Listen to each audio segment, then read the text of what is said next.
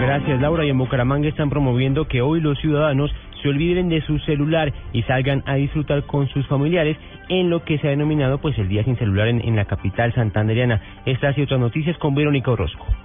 La jornada del Día Sin Celular es una campaña liderada por la Oficina de Juventudes de la Gobernación de Santander y busca que los bumangueses le dediquen menos tiempo a las redes sociales y compartan más con su familia. Según un estudio realizado en la capital santanderiana, en promedio, cada persona pasa por lo menos cuatro horas al día chateando. En otras noticias, en horas de la tarde serán las exequias de la señora Mari Maldonado de Ordóñez, madre del procurador, quien falleció en las últimas horas en Bucaramanga. En la capital santanderiana, Verónica Rincón, Blue radio.